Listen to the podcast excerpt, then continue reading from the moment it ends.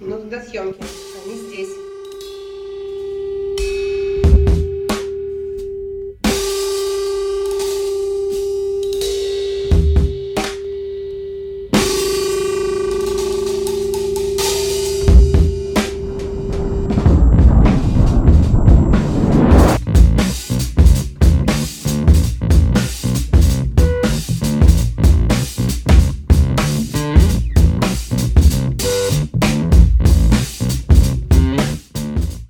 Спонсор выпуска – компания «Кизельман». Илья Александрович, сколько стоит ваш Камте? Здравствуйте. Вместо «здравствуйте», да, сразу про деньги. А, Камте стоит э, в районе полутора рублей за килограмм, мы его продаем. Тут дело в том, что сыр, который мы производим, он э, первый, который созревает, это на этапе 4 месяца с выдержки. И, в принципе, у нас уже есть сыры, которые которым год, 12 месяцев. Полторы тысячи за килограмм. Это да. в рознице или...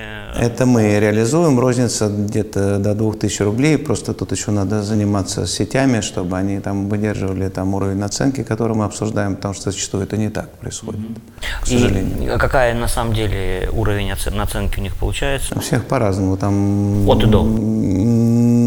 От 30 до 100 процентов.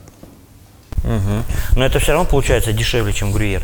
Это дешевле, чем грюйер, да, получается значительно. Там, если учесть, что грюйер, который к нам попадает, как правило, декули... деклассифицированный. Ага. Угу. И, и в азбуке тоже продается угу. дик, дик... Ну, просто у нас такого нету, так, понятия классификация сыров, то есть э, длительного срока созревания и вообще, вот, поэтому сыры, которые не проходят э, классификацию в Европе, они продаются э, за рубеж и так далее. И, ну, в частности, попадают к нам, в том числе, угу. в Россию. А. а сколько сыра вы, сколько камтей, сколько всего э, сыров вы производите в месяц или в год? Какие у вас объемы? У нас небольшая компания, мы, в общем-то, только ее основали, на самом деле, три года назад. А, пришлось а, заниматься растениеводством, животноводством, потом производством, сейчас а, маркетингом и рекламой, и сбытом. В принципе, мы производим 20 тонн молока в сутки, наша ферма из которого мы, в принципе, могли бы делать 2 тонны сыра твердого в день. Соответственно, вот э, наш потенциал такой на данный момент. Мы столько сыра сейчас не производим, но у нас есть две площадки, и в группе компаний еще есть компания, которая в Москве находится на Кутузовском проспекте, которая производит э, сыры пастофилаты, это свежие сыры итальянские.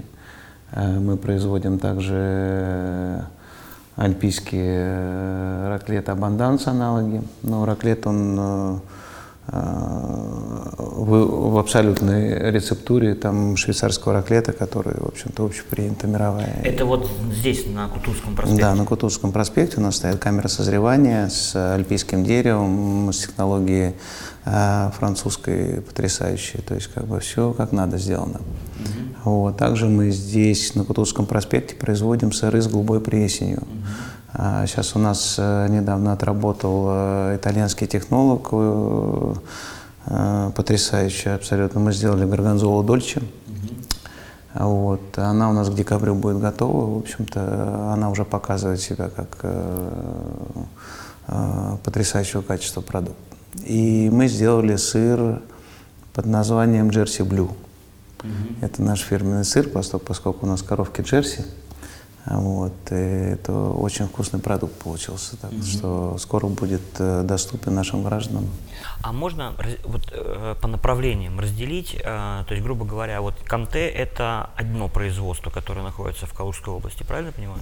Абсолютно верно, да. Все остальное, что вы перечислили, это молоко групп, вот, которое на Кутузовском проспекте. Да, абсолютно верно. А, и вы, наверное, еще продаете сырое молоко немного, остаток, излишек. Продаем немного сырого молока э, ценителям, так сказать, нашего молока и качества того молока, которое мы производим.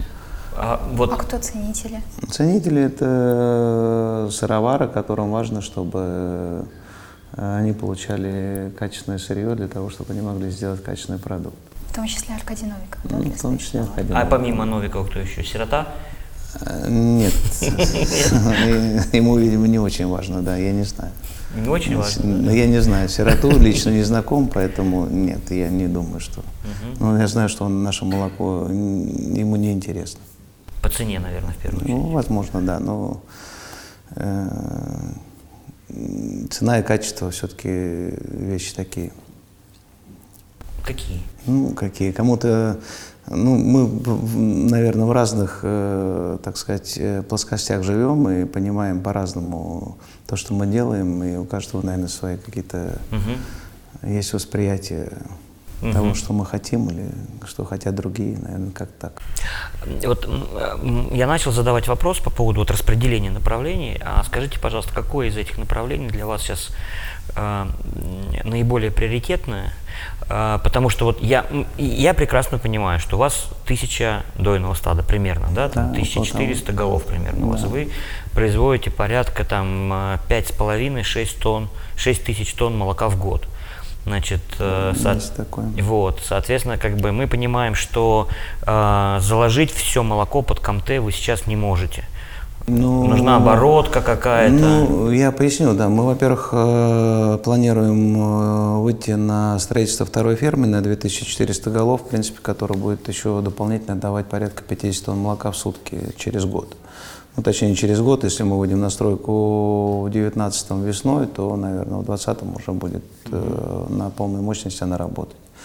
А, Значит, что касается КАМТЭ, то есть КАМТЭ, ну, во-первых, мы используем технологию КАМТЭ, и наш сыр называется Гранд Премьер. А, он не Мы называется. не можем его, к сожалению, на... Это был у нас такой вопрос. Да, мы, так, мы, не, мы не можем, да, называться КАМТЭ, потому что это название защищено, банально просто, да, но технологии, рецептуру мы используем этого сыра, да. Мгм. Как он еще раз называется? Гран? Гранд премьер. То есть Гранд это ну, большая премьера. Так мы, в общем, искали правильное название этому сыру. В итоге решили его так назвать, потому что это впервые в России такой сыр производится. Я точно не видел, реально вкусный. Сейчас хотелось бы встать, побежать его попробовать. И все. Потому что я попробовал, не хватило. Вот. эм, Спасибо. эм, ну так вот, э, то есть вы производите гран-премьер, какой-то объем, сколько вы в сутки? Мы сейчас примерно? производим э, порядка, порядка тонны сыра э, в сутки.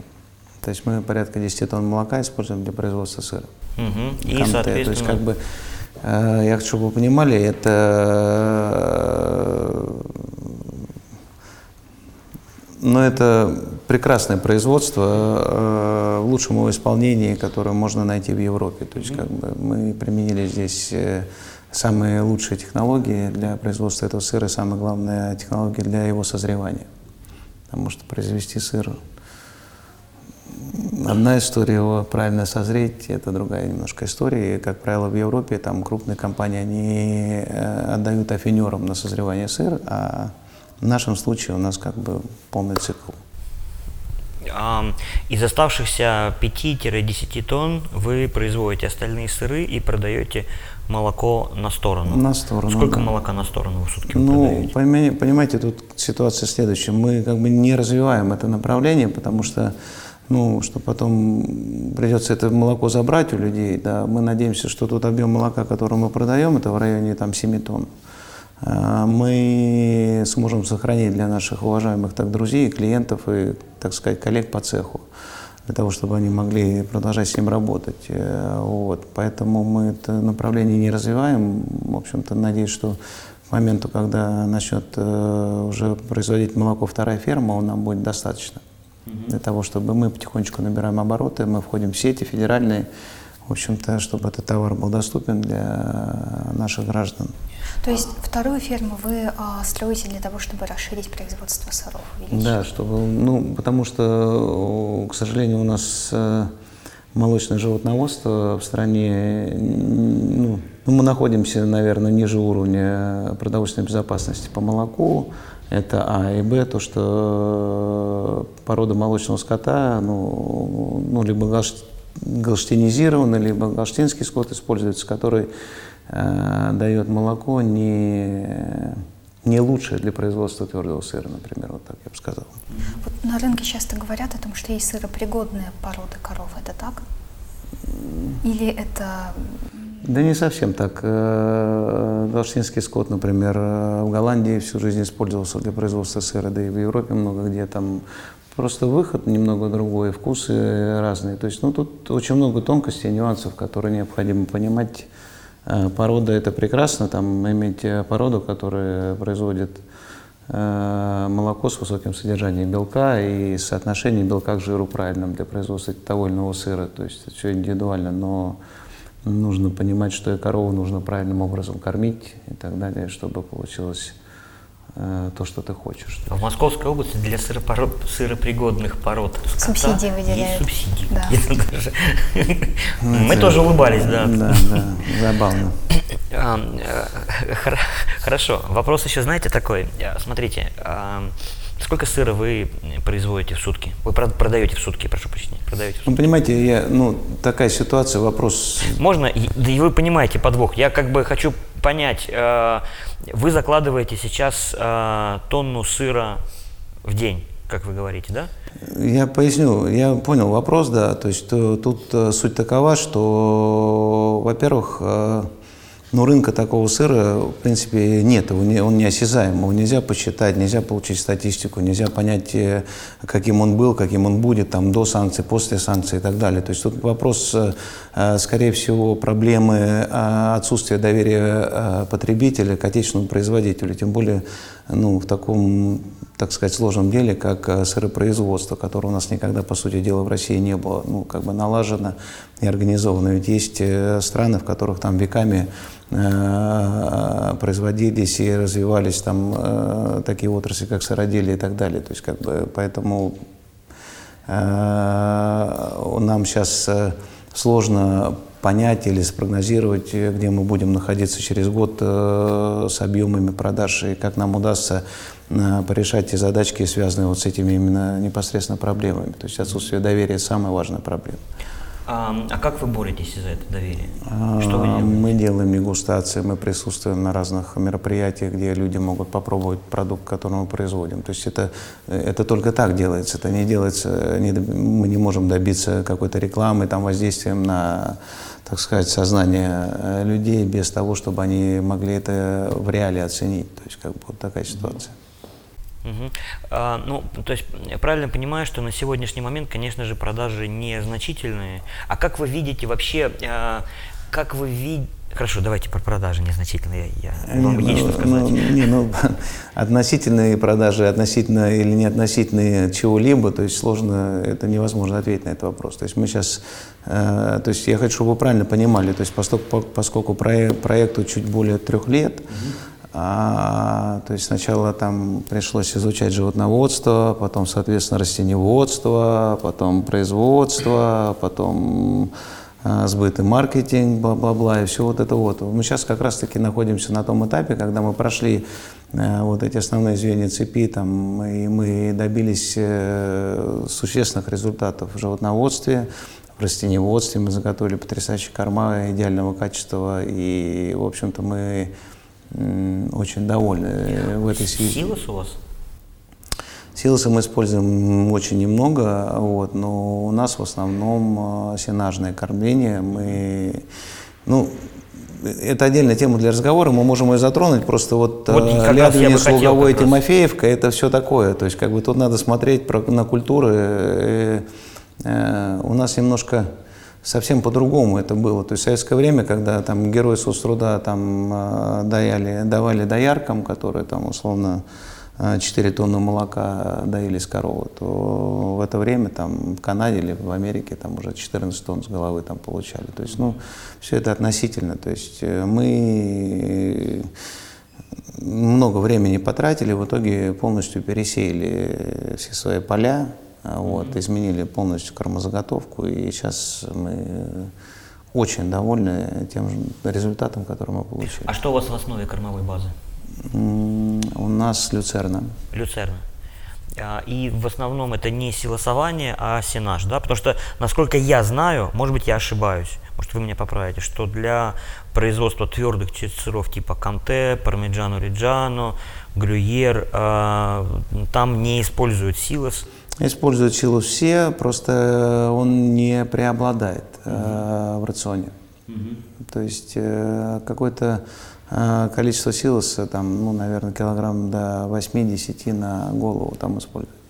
Слушайте, ну вы, Допустимо использовать. вы прошли такой короткий срок, за такой короткий срок такую большую работу. У вас либо очень крутые консультанты, э, либо какая-то там космическая интуиция, потому что, мне кажется, тут вот пробы и ошибки, они постоянно должны быть. Как, как, вы, как вы за три года смогли сделать вот такой сыр? Он реально классный.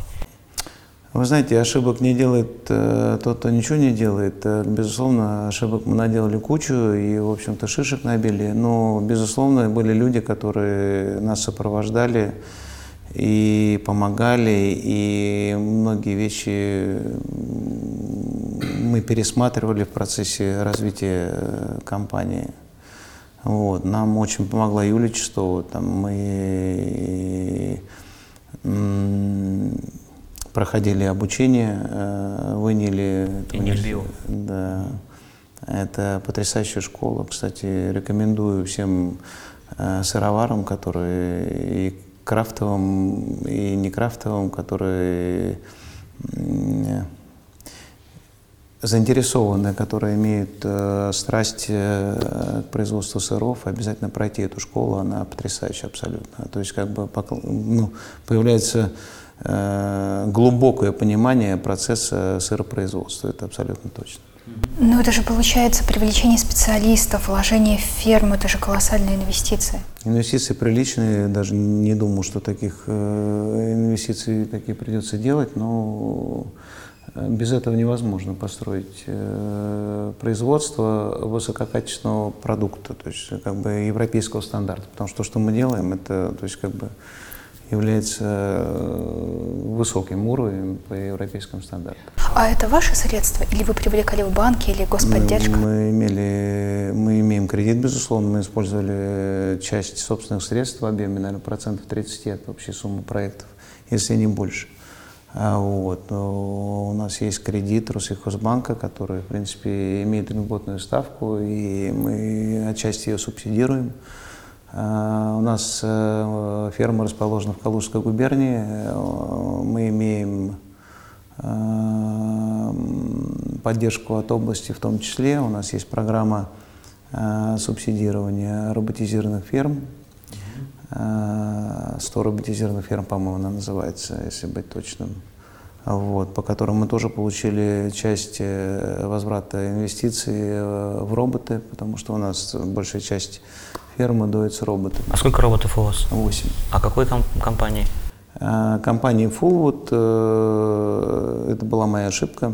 А, вот, А, про ошибки как раз пошло. Да, роботы. Э, Ну, я купился, я был в Ганновере на выставке, Евротир называется, сельскохозяйственная. Она проходит э, раз в два года. Ну, На прошлой она неделе она год- закончилась. Да, абсолютно верно, да. Просто а, а, а, производитель, это английская компания, они меня убедили, что, а, что у них э, самые последние технологии использованы для производства этого робота. Плюс они мне обещали, что а, программа управления а, роботом, ну, стадом, точнее, робота, она будет, э, Crystal у них называется, она будет э, они сделают байпас, который автоматически будет перебрасывать в основную нашу программу управления стадом Афифарм. Вот. Но этого не случилось. Более того, они обещали сделать э, представительство в России и хорошую нормальную человеческую сервисную службу, этого тоже не случилось. Вот. э, У нас, в принципе, в Калуге сейчас построили завод по производству роботов Лейли. Там а, абсолютно адекватные люди, ну еще до того, как э, был введен в эксплуатацию построен завод, там абсолютно адекватные люди, которые с которыми нужно было работать, но, к сожалению, сейчас уже ничего поменять не могу. А так как фул вот это перекрашенный Лейли, да, то, в принципе, да. они Ну, отчасти там есть, да, его. да, есть тонкости там, но все-таки мы понимали, я понимал, это мо- мо- мо- мой был выбор. Э, Я понимал, что родоначальником стоит э, у нас э, Лейли и все такое. И, в общем-то, у нас были э, до сделки переговоры с одними, с другими, с третьими, даже с Деловалем, но, в общем-то, как-то выбор э, опрометчивый я сделал в пользу ФУ. да. А если бы сейчас робота вам предложили, вот заново, какой бы вы поставили? Или вообще от робота? Я бы поставил Лейли однозначно, но тут э, другой момент. Там э, мы сейчас корректируем э, э, уже на основе своего опыта и своих, так, своего такого понимания, как э, должна быть устроена ферма. Мы корректируем проект, который был там два года назад сделан и про- про- прошел экспертизу на большую ферму. То есть сейчас мы Там была запланирована карусель, вот, и сейчас компания Вестфалия сделала карусель, роботизированную карусель. Она, конечно, ну, дорогая, вот, но с учетом того, что у нас есть э, в области, опять же, субсидия на э, роботизированное доение, так сказать, мы предварительно проговорили возможность э, субсидирования практически там 40, по-моему, процентов э, капекса в стоимости этой карусели. Ну, кстати, Деловаль тоже имеет роботизированную карусель. Ну, с Деловалем у нас не сложились отношения по тем или иным причинам. Я ничего плохого про них не хочу сказать, про компанию саму и ребят, которые там работают. Но не сложилось. Там мы делали кое-какие пробные вещи, и э, что-то нам понравилось, что-то не очень. В общем, как бы мы сейчас их не рассматриваем. А в Калужскую губернию вы пришли, потому что там субсидии как раз дают и господдержка Калужскую хорошая. Да, почему вообще за- за- начали, на- начали заниматься в Калужской области, хотя до этого мясом занимались в Калининградской? А, Калужская область, э, во-первых, находится в непосредственной близости с Москвой. Так, А Во-вторых, там потрясающий губернатор, который, в общем-то, из Калужской губернии, который э, очень сильно беспокоится, переживает э, за свою область. Э, У нас э, прекрасный министр сельского хозяйства, в общем, с которым у меня прекрасные отношения, там у нас все работает, не знаю, я очень доволен. То есть э, мы не лишены внимания, нам его уделяют, нам оказывают поддержку. Близко с Москвой, я, в общем-то, доволен. мгм. Вот а, вопрос еще такой. а,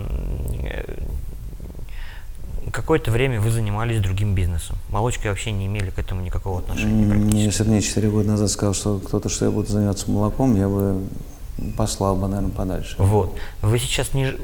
Я, я так понимаю, что тут бизнес бы давал деньги, Давал, вот, да. которые вас, э, вы в том числе вложили в молочный. Вы не жалеете, что сейчас у вас, вы уже вложили какое-то количество, а, сыр, а, ну я не, не могу сказать, не продается, он классный сыр, вот, но его еще надо научиться продавать, а, ну, в общем, со всеми вытекающими. Ну нет, не жалею. Я не, не жалею ни о чем, в общем-то. Я очень счастлив, то есть мне это приносит э, колоссальное удовольствие, удовлетворение. Да, к сожалению, э, дохода не приносит. Это, это как Да. болельщики Спартака, да? Да, У да, них да. постоянное переживание, расстройство, но ради этого они болеют. Нет, ну мы двигаемся вперед. Мы просто недавно начали заниматься продажами. То есть, как бы тут, э, в общем-то, пришлось очень многое пр- пройти, преодолеть до того, как мы момента, когда мы начали непосредственно заниматься реализацией. То есть мы ей только э, вот-вот начинаем заниматься, мы заходим в федеральные сети, и, в общем-то, у нас э, контракты и с Азбукой Вкуса, и с Лентой, и с Ашаном, и с э, Метро, и с Билой. Там, в общем-то, мы двигаемся, мы эту работу тоже знаем, умеем ее делать, просто мы только к ней приступили. Более того, мы, у нас пришла линия нарезки, э, которая делает фикс-кусок. И она еще вот только-только в стадии запуска. То Это как что вы сейчас вот нам показали? нет? нет, это, я, это мы режем у себя на виброноже, который мы привезли из Франции, э, который нам помогала Юлия Чистова приобретать, э, вот, и как и многое другое оборудование. А, поэтому нет, это будет фиксированный кусок, э, в общем-то, э, в газовой среде, в прекрасном оформлении, то есть, э, ну, то есть такой на сегодняшний день, наверное, самый продаваемый формат, то есть как бы удобный для работы. То есть, как бы, мы просто его еще вот даже, я думаю, что в декабре он будет на прилавках. уже в декабре будет на прилавках. А скажите, с какими, а, ну вот вы перечислили сети, с которыми вы ведете а, взаимоотношения, а, как вообще эти взаимоотношения выстраиваются и с какими проще всего, с какими сложнее всего? Взаимоотношения выстраиваются по-разному, абсолютно. То есть каждая сеть э, э, живет своей жизнью. И не знаю, стоит ли там ну, откровенно говорить об этом, называть у кого какие проблемы есть. Проблемы есть у многих сетей. Э, мы сталкиваемся с проблемами, что там, в общем-то, помимо организационных, помимо выкладки, помимо э, своевременных заказов, э, помимо возвратов, помимо всего прочего, есть эм, проблемы, связанные с уровнем наценки. Вот, у каждой сети они разные. То есть, э, ну, это большая работа, просто, наверное, такой кусок большого труда и времени, которое должно пройти для того, чтобы эти все процессы были отлажены и как работало как нужно. Тогда вот несколько вопросов вот прям детальных. Вот, а какой уровень, какой уровень наценки вы хотели бы иметь, чтобы сеть ставила? И чем вы мотивируете, что именно этот уровень наценки должен быть, потому что у вас нет федеральной рекламы? и так далее. Ну, тут э, наша заинтересованность может быть лишь в том, чтобы наценка была минимальной. А я считаю, что 30% наценка должна быть на продукте э, максимальной. Ну, это, это в моей, так сказать, голове эта логика живет. Если э, у сетей, наверное, есть свои издержки, свои там правила и так далее, там э, очень маленькое количество сетей готовы такую наценку держать и сделать. То есть на самом деле она гораздо выше, и э, что делает наш продукт более дорогим для конечного потребителя. Там, что для нас, особенно на этой стадии, ну, плохо. Вот. Не каждый захочет новый продукт, непонятный, неизвестный, э, взять и купить и попробовать, когда у него там стопроцентная наценка. А, а скажите, а возвраты? Как сейчас с возвратами? Сейчас, понятно, закон, закон приняли вроде бы, но... Ну, это все от лукавого. Закон приняли, там все эти найдут решения и способы, как э, да, да, там, всякие, да? себя компенсировать. Там, это... Ну, знаю. как вы вообще относитесь? Целесообразности никакой, наверное. Работаете не, не, ли вы с, разв... с возвратами? Если Знаете, нет, то... я долго отказывался от работы с возвратами. Мы в некоторые сети зашли и работаем без возвратов. То есть, э, ну, естественно, за это мы платим дополнительно где-то скидкой, где-то еще чем-то и так, и так далее. Но, а, к огромному сожалению, на данной стадии а, развития нашей компании это Э, играет с нами э, злую шутку. Так. Вроде как бы нет возврата, но с другой стороны полки полупустые порой, ну то есть как бы мерчендайзеры там, или представители сетей э, имеют свою там какую-то наверное, систему мотивации, которая не позволяет, ну или лишает их желания иметь товар, который потом они возвратах это заказывают mm-hmm. и так далее, поэтому от этого страдаем в конечном итоге мы. То есть, наверное, целесообразно Э, по крайней мере, на входе там, на какой-то период времени, несколько месяцев, э, договариваться о поставке с возвратами, э, что позволит, по крайней мере, иметь товар на полках. А что потом вы с этими возвратами планируете делать? Или как вы делаете с теми, что есть?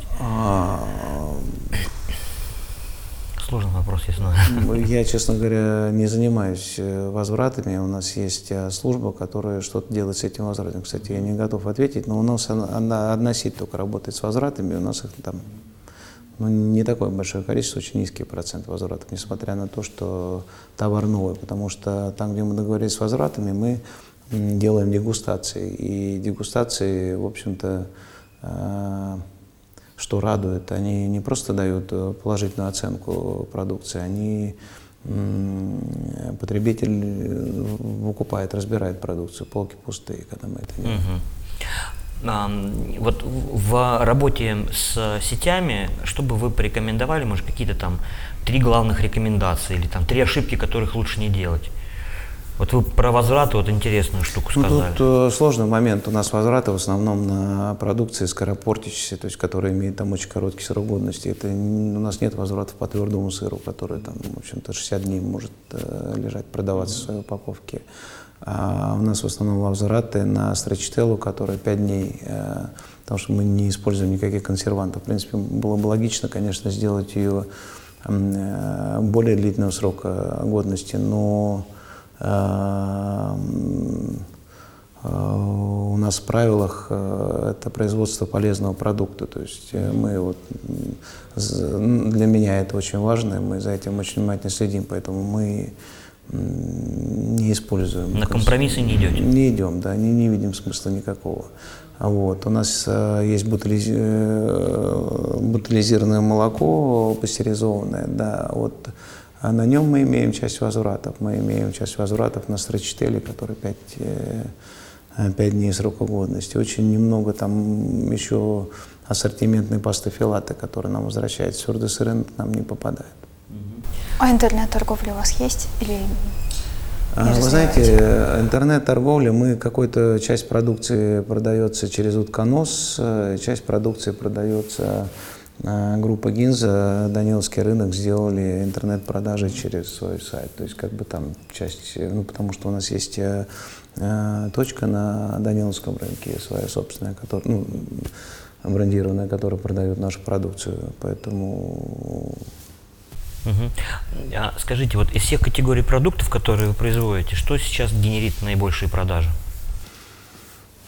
Ну, понимаете, тут э, дело такое, что мы пастофилатой занимаемся дольше всего, и, наверное, она, и, наверное, точно, вот, потому что она уже у нас продается больше года. Мы твердый сыр только начали продавать. То есть и то, а, понимаете, без линии нарезки э, его продавать очень сложно. У нас нет культуры э, то есть э, мы там четверти головок, у нас головки по 40 килограмм. Поставляем сети, там не все сети, не все продавцы обучены специально э, для этого и умеют работать с таким сыром. Он там бывает край заветривается, еще что-то такое. Это все влияет на товарный вид и так далее. То есть люди, ну, у нас немножко это не так, как в Европе организовано, потому что, ну, понимаете, да, то есть и, и ожидать от Э, от э, таких продаж э, большого результата, естественно, бессмысленно. То есть это не даст. Но присутствие есть. Люди, кто знает, товар покупают, вот, имеет возможность попробовать, кто не знает. Ну, в общем, это делает свое дело, но как таковых там развития там, глобального и увеличения объемов продаж реализации таким способом нет. Вот. А как, по-вашему, в целом будет развиваться российский рынок сыров? То есть как потребители будут действовать дальше? Ожидается ну, ли что? Я думаю, что нас потребители оценят, и, в общем-то, наши клиенты, которые покупают нашу продукцию, они счастливы, что мы такой продукт делаем. А как в целом а, а, рынок, то есть я Э, лично я буду очень рад, что э, если будут появляться у нас на рынке э, производители, которых будет заботить то, что они делают в деталях. И будут очень производить ну, качественный продукт. И чем больше таких продуктов будет, тем более здоровые будут наши люди. И, в общем-то, и... Тем... С кем вы конкурируете на полке?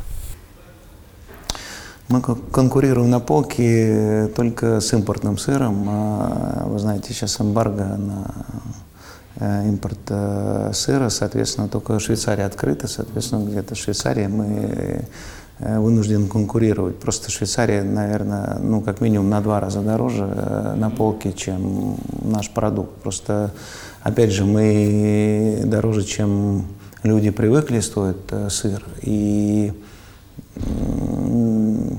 вот этот шаг сделать в пользу там чуть более дорогого сегмента, вот здесь а момент, хочется, да? Да, э, да. Ну, когда мы делаем дегустации, это происходит. То есть не, не, просто люди не знают. Нужно дать э, возможность пробовать, нужно дать возможность э, ну, изменить отношение. То есть как бы нету его плохое отношение к отечественному производителю, тем более сыром. А сыры паста филата у нас ведь уже есть российские производители, которые этим занимаются. Ну, мы давно этим занимаемся относительно. Есть российские производители. Вы кого имеете в виду? Мартыненко. Да, у Малат хотя бы. Ну, прекрасно, да. Ну, понимаете, паста филата началась для меня э, таким образом, ну, то есть мы еще не были готовы делать твердый сыр, то есть как бы она мы преуспели в ней хорошо, мы делаем потрясающие продукты, вот, но я, честно говоря, не рассматривал пастофилата как одно из направлений. Так сложилось просто. То есть это, мы пере, его... это на перебиться сейчас, да? Да, да, да. Я то есть, как бы не вижу. Мы,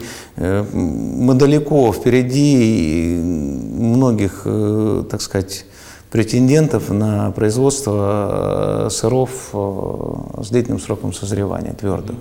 Вот. И я думаю, что мы по плесени тоже, наверное, свое место на рынке займем. То есть мы вот хотим так развиваться и видим так. А сирота производит много сыра? Ну, я не знаю, что он там производит, если честно.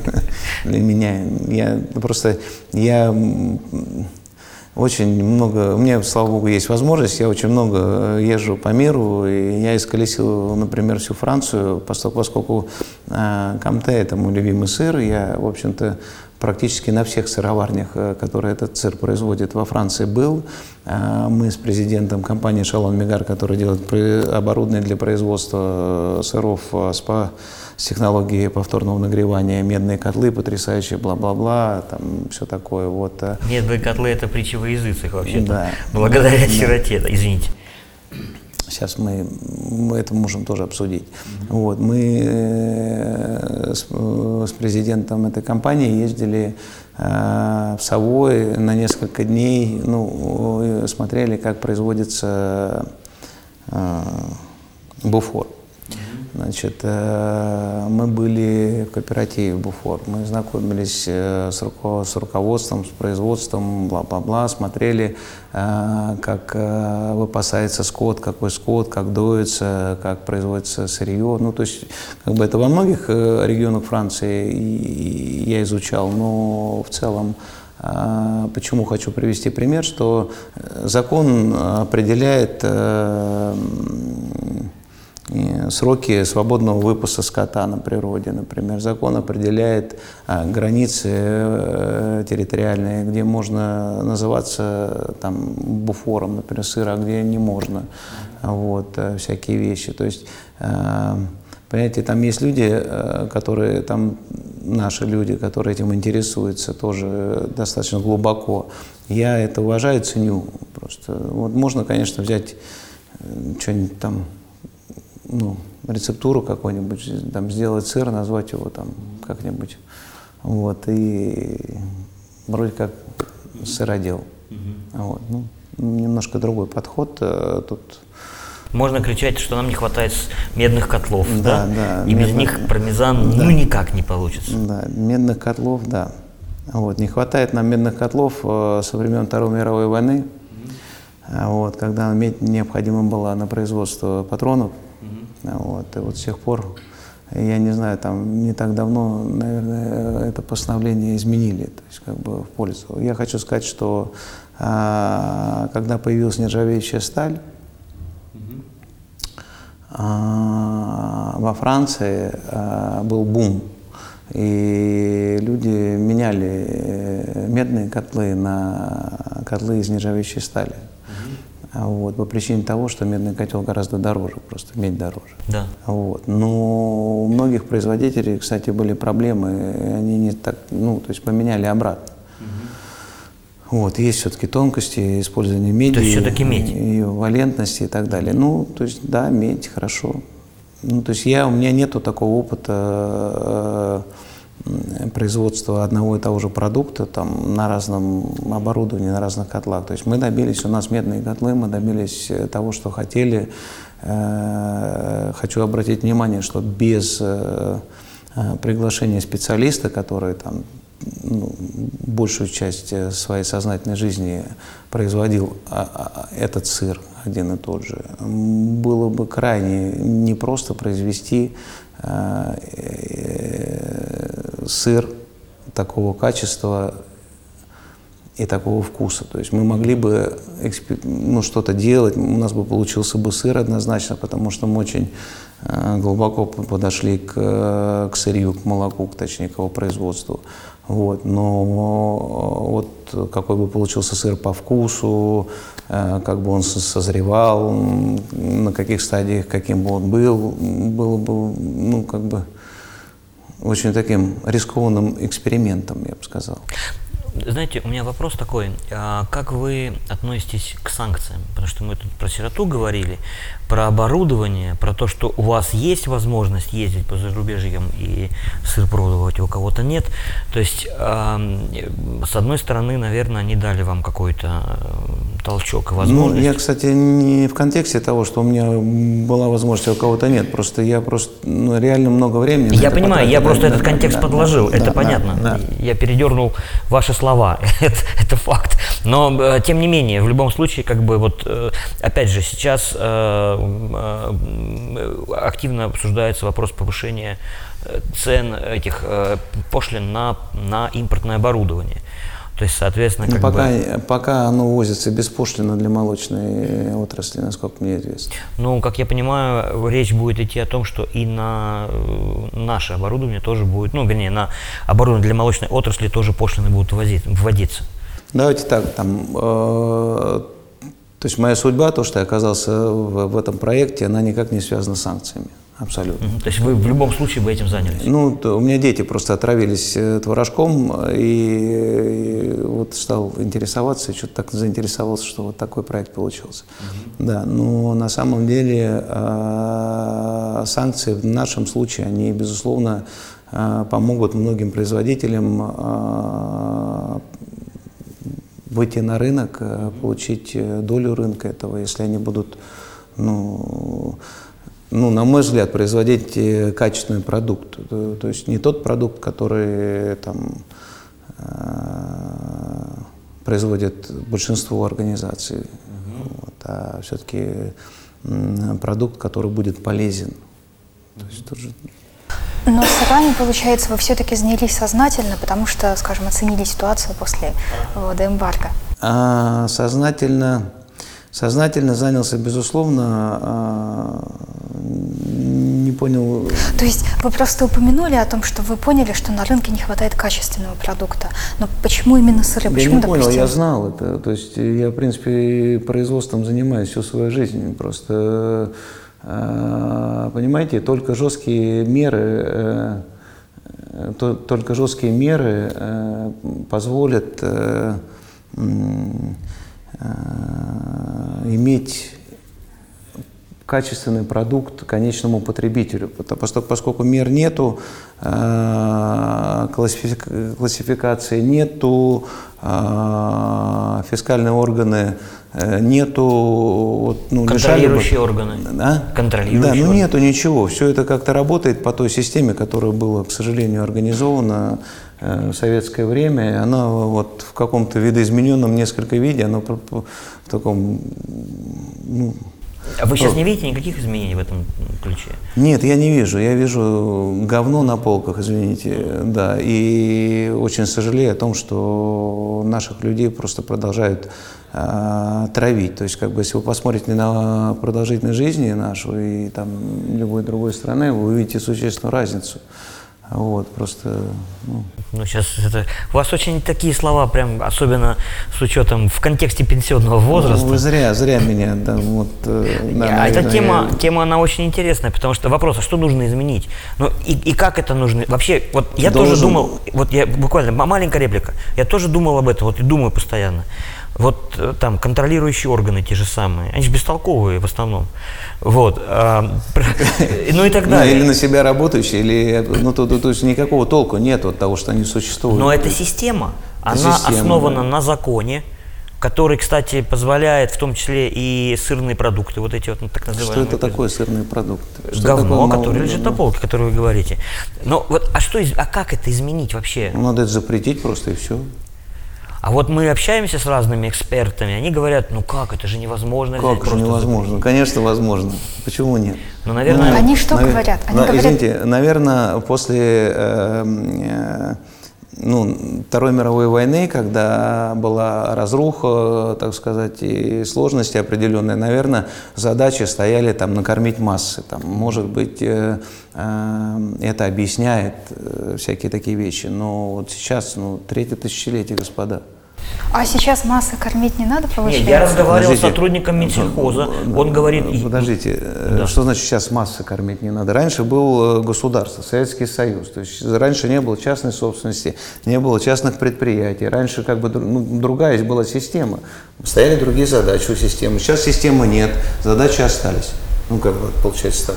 Нет? Да, это факт, но Ну как же? просто когда м, люди, которые говорят о том, что нужно оставить молокосодержащие продукты и сырные, они, Кто они это говорит? Ну, у людей Да, спросите, они чиновники скажут. даже. хотя- Ну, они спросите, же говорят, подождите, вы спросите у людей, дайте им выбор, вот что они выберут, э, молоко или молокосодержащие продукты? Они выберут то, что оптимально по цене и качеству. Они хотят за небольшую цену, за не очень э, высокую Катюш, цену покуп- а ты не мыслишь продукт. системно. М- Надо мыслить системно, потому что нужно снизить налогообложение, нужно на позволить это пойдет, Михаил? а, мелкому подождите, подождите, бизнесу. подождите, это, это совсем другие вопросы. То есть, да, то есть, безусловно, да, на средний уровень, там уровень людей должен быть совсем иным. Э, Но сегодня все-таки мы в цивилизованном мире живем, правильно же? Но, то есть, э, но, но есть другой момент очень важный. То есть вы представляете, то есть э, давайте так, пищевая ценность продукта, которая написана на продукте, уж ладно вы меня вынуждаете, она там, ну как бы, да, люди там смотрят, ага, тут я там что-то получаю, да, а на самом деле при подмене, например, там условно молочного жира на растительный, получаются совсем другие цифры. И более того, э, кто-нибудь вообще, когда говорит о производстве продукта или где-то на этикетке кто-нибудь требует, там у него усваиваемость есть какая-то? То есть насколько усваивается этот продукт? Вот если подменить молочный жир на растительный, вы знаете, э, какое соотношение э, получит э, усваиваемости человека от того, что там написано в энергетической ценности? Я думаю, что компания Евка вам бы прекрасно объяснила то, как хорошо усваиваются эти продукты. Ну вот, видишь, Катя, в этом да, все дело. Вот, поэтому я хочу сказать, что вот наш продукт, он на 100% практически усваиваемый, насколько это возможно. Поэтому мы вот, вот мы сюда вот смотрим, вот такой плоскости, помимо всего. Знаете, чтобы э, сбить охотку некоторых, я бы хотел у вас узнать, сколько у вас так ожидаемо будет все-таки инвестиций в производство такого сыра от и до вот за ну, эти смотрите, мы сейчас сделали э, инвестиции порядка полутора миллиардов э, в ферму и в производство, которое у нас есть. Вот, э, значит, э, вторая ферма, производство э, к ней э, обойдется еще 2,5 миллиарда. То есть это уже 4. А, В принципе, планы были у меня построить несколько больших ферм. Вот. Но вот тот этап, который мы сейчас прошли, он, естественно, более длинный, чем последующие будут, потому что пришлось много изучать, опять же, про, про методом проб ошибок. И, ну, тут есть э, отраслевые проблемы, там, отсутствие специалистов. э, э, Даже не столько там, мы можем научить, отправить э, за границу привести там кого-нибудь там нам, чтобы нас обучали. То есть мы уже, в принципе, многому обучились. Но просто э, вот э, подобрать специалистов для работы на ферме, которые желают на ней работать, и, и- и даже пусть они ничего не умеют, но хотя бы они желали на ферме, имели, э, так сказать, э, желание обучаться, ну вот наверное, основная проблема в, в- вот, в том э, процессе, в котором я нахожусь. Вот вы цифры сказали, у меня сразу вопрос, а вы где живете? Я живу в городе, В Москве. да. А дети ваши? Дети мои здесь живут. А, а, вот, ну, просто я к чему спрашиваю? Там 4 миллиарда, вы обозначили цифру. Да. По спарку мы посмотрели, э, прибыль составляет, там, прошлый год порядка 40 миллионов. Вот. А, ну, то есть, как бы, ну, нужно понимать, что это, ну, практически неокупаемый проект. Это, как бы, проект на образ жизни. Ну нет, это не совсем так, что значит неокупаемый проект. Это бизнес, он должен приносить доход. О чем вы говорите? Это надо, ну, просто, ну, вы не смотрите, то есть На это- сегодняшние цифры, да, да, потому что, ну, мы еще не вышли на ни на проектную мощность, ни в каком, ну, то есть по ферме, да, а по растениеводству, да, по производству сыра еще нет, по реализации сыра еще нет, то есть нам еще, наверное, ну, год минимум времени необходимо, может быть, даже два. Вашим детям интересно, чем вы занимаетесь? Ну, младшие мне любят приходить на сыроварню и варить моцареллу, да, им очень нравится ее растягивать. да. Ну, смотрите, мне, э, значит, э, младшему ребенку, у меня трое сыновей, младшему ребенку 8 лет, а среднему будет в феврале 14, старшему 26. Старшему мне интересно 100%. У старшего у нас уже есть внук. А Старший закончил Нью-Йорк фильм Академию, занимается сейчас э, съемкой какого-то проекта в Санкт-Петербурге. Какой Э, сыр, понятно. Ну, кстати, он э, участвовал в разработке фирменного стиля, э, да, внешнего вида, очень болел за это, мы там много времени этому уделил, я ему очень благодарен. Он тонкий у нас паренек со вкусом. да. Вот. А средний учится сейчас в школе э, в Австрии. Вынуждены были его отправить, потому что здесь не получалось ему дать э, хорошее образование никак. Но зато сыр уже точно будете давать хороший. Да, если, сыра- он, если он сыра- вернется. Сыра, не, он вернется по-любому, да. Я патриот, и я, в общем, люблю э, нашу родину. Просто, ну, есть много сложностей. и Я бы очень хотел, чтобы мои дети, конечно, получили хорошее образование и также занимались э, полезным делом каким-нибудь, которое э, приносило пользу. Мне кажется, на этой ноте надо бы и закончить. Давайте закончим на этой ноте. Спасибо вам большое. Хорошо, спасибо. Про Америку. Вы же учились в Америке. Учился, да. да. Что вам дало образование в Америке? И где вы учились?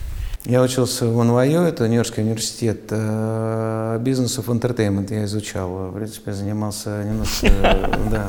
То есть вы сейчас тоже развлекаете людей, но друг, но не людей, да? Да, да, по-другому немножко все устроено, но суть не в этом. Просто темп, э, ритм жизни в Америке, особенно в Нью-Йорке, он за- зашкаливает. То есть как бы после такого опыта жизненного э, в, любом, в любой точке планеты вы себя чувствуешь да, комфортно, да, очень там э, когда ты привыкаешь к такому ритму, то потом очень легко что-то другое делать. Потому что многие люди здесь смотрят, не понимают, как за день столько можно вот, э, успеть разных вопросов порешать. У нас как не привыкли так.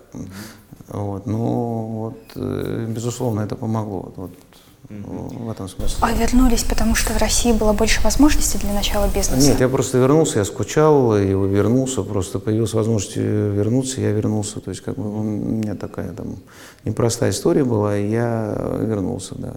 Вернулся, я всегда хотел вернуться, вот, потому что после, там период был такой, после обучения, я там занялся делами, начал работать, и, в общем-то, Вернулся я с проектом MTV России, кстати, э, привезли с Борисом Гурьевичем Зосим, я тогда работал, вот, и э, потом он запустился, я э, хотел, не знал, чем заниматься, там открыл рекламное агентство, там такая вся, у меня биография сложная была. Потом кризис 98 года произошел, потом м, вот, один из приятелей мне предложил позаниматься производством.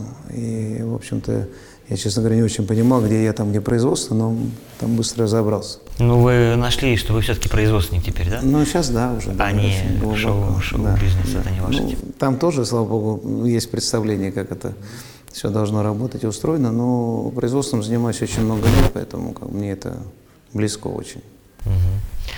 А скажите, пожалуйста, я забыл за- задать вам вопрос такой. А, из российских производителей вы можете назвать себе конкурентов? С Грюером все понятно. Ну, понимаете, то есть... Хотя бы э, ориентировочно. э, вот э, у вас господин Пономарев не так давно э, Да. был здесь. А Я, ну, просто вот, э, так сказать, поклонник его творчества. Вот. Мы не знакомы, опять же, да, но я просто, ну, смотрю, что они делают, и, в общем-то, как они развиваются, и в отличие от многих его конкурентов крупных, э, ну, немногих там не так много, в общем-то, там, э, это Штефан Дюр, наверное, с, с Эконивой, и, наверное, э, Кабош, да? Кабош, Кабош, Матвеев, Буцковская Ну область. что, насколько Кабош там конкурентоспособен с... э, По объемам, Да. а он сейчас очень большой. Ну, 40% сырого молока Псковской области. И по объему, сколько они сейчас перерабатывают молока? Ну, больше 70 тысяч тонн, по-моему. Но они в нашем 70 топе. Тысяч Год. тонн в год. Год. Ну, наверное, да. Ну, давайте так, я просто э, туда не смотрю, мне там далеко от меня, и у меня другие были там цели, задачи. Просто э, у Молвеста у них э, есть фермы с разными породами скота. Да. Есть миллиарды, у них есть Джерси. джерсики, там, да, они как бы, ну, то есть, понимаете, человеку